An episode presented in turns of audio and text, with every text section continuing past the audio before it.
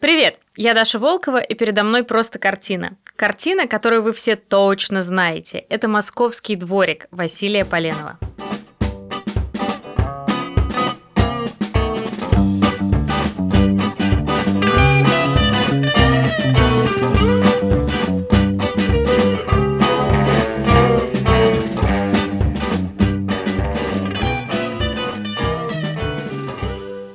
Картина совсем не эпичная и не монументальная ни по размеру, ни по сюжету. Это пейзаж, основанный на натурных впечатлениях петербуржца Поленова, который впервые изучает закоулки старой Москвы. Работа такая очень спокойная, и формат очень спокойный, горизонтальный, близкий к квадрату, размер ее 64 на 80 сантиметров. Почти ровно половину композиции занимает только небо. Чистое голубое небо с несколькими маленькими белыми облачками. На переднем плане большой зеленый залитый солнцем луг, который пересекают несколько тропинок, не мощенных дорожек, не деревянных настилов, а именно тонких извилистых протоптанных тропок. Художник сразу подмечает, что в центре Москвы мы оказываемся как будто в деревне. На тропинке в профиль к зрителю стоит ребенок, увлеченный каким-то своим делом. Он не смотрит на зрителя. Чуть поодаль на траве играют еще двое, а справа от них еще один, видимо, самый младший, и он громко плачет. Может быть, его не взяли в игру?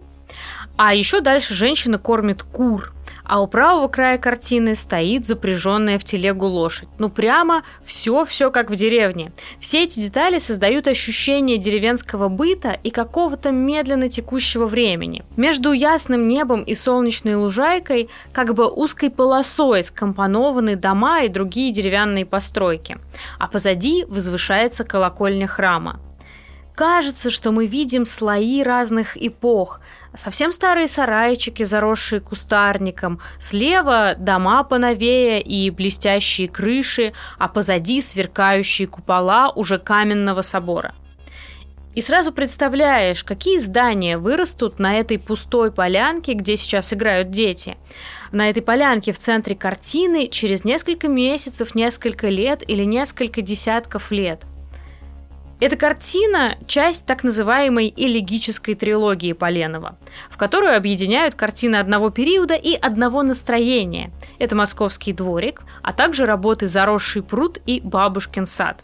Такие немного печальные, ностальгические, обращенные к прошлому. В характере этих работ уже чувствуется дыхание приближающегося модерна. Для Поленова это не места его детства. Это романтическое представление о той Москве, в которой он раньше не был, которая вот-вот исчезнет или вовсе существовала только в сказках. Московский дворик и прост, и непрост. Эта картина, хоть и написана с натуры, она не о конкретном дворике, она в целом о смене эпох, об уходящих порядках и укладе жизни, о предчувствии 20 века, которое мы замечаем во многих-многих картинах художников того времени – о неизбежно меняющихся ландшафтах наших городов.